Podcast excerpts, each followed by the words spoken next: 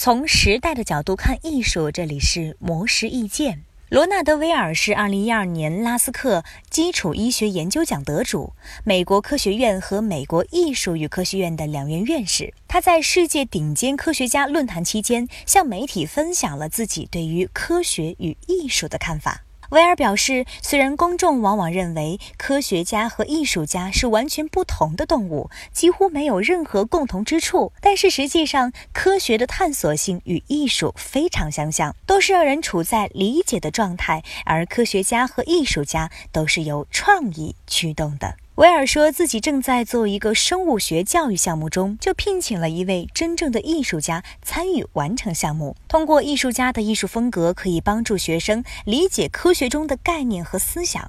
威尔认为，对科学的认知障碍让许多人觉得科学只属于非常聪明的人，而非大众能参与的。这是完全错误的。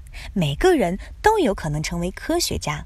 而艺术的加入可以让人们不那么害怕科学，感觉更易于理解。因此，他还与来自电影和视频行业的人沟通，想要通过艺术作品降低人们对于科学的认知障碍，让人们不再觉得科学只属于少部分人。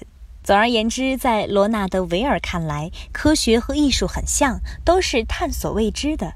这两个学科的跨界融合，能降低大众对于科学的认知障碍。